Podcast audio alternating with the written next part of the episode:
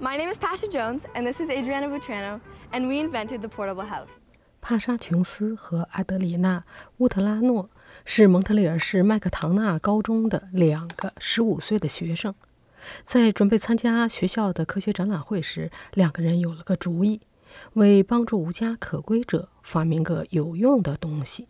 于是，这就有了两个人今天的发明——背包帐篷。My uncle, due to mental illness, he actually became homeless. Ended up actually dying on the streets. So that's what really pushed us to create something that could actually help people. 玛莎·琼斯告诉加拿大广播公司，他的叔叔就是死在了街头上。由于有精神方面的疾病，他的叔叔变成无家可归，流落街头生活。琼斯说：“他知道，尽管城市里有避难所，但不是所有的无家可归者都会愿意进入避难所。”他和乌特拉诺想创造出一个能让那些流浪街头的人冬天避寒的地方。这两个朋友进行了一遍一遍的设计，到当地的五金店购买材料，创造出一种可以伸展的背包。背包打开后可以变成一个小帐篷。乌特拉诺解释说，设计就像手风琴一样，能够收缩和伸展。打开后总长度大约六英尺。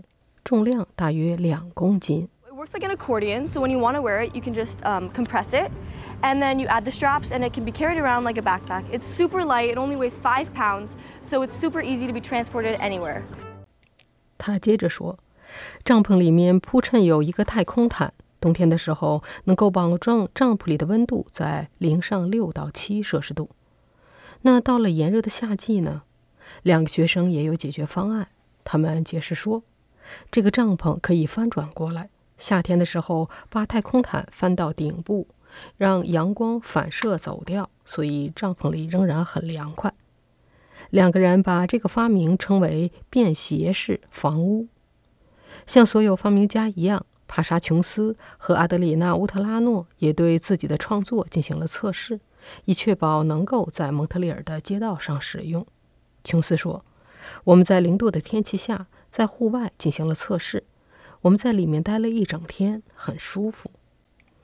与其他大城市一样，蒙特利尔的无家可归者也在不断增多。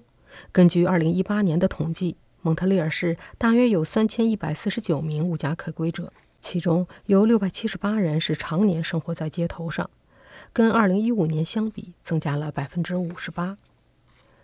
琼斯补充说。我们希望创造一些无家可归者可以使用的东西，作为避难所的另外一个选择。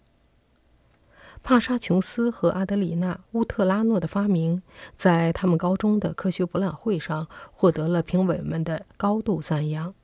他们带着自己的发明到新布伦瑞克省参加了加拿大全国范围内的科学博览会。加拿大广播公司报道说。这两名高中学生现在正在寻找合作伙伴，比如政府机构或者公司企业，把他们的发明转变成可以批量生产的产品。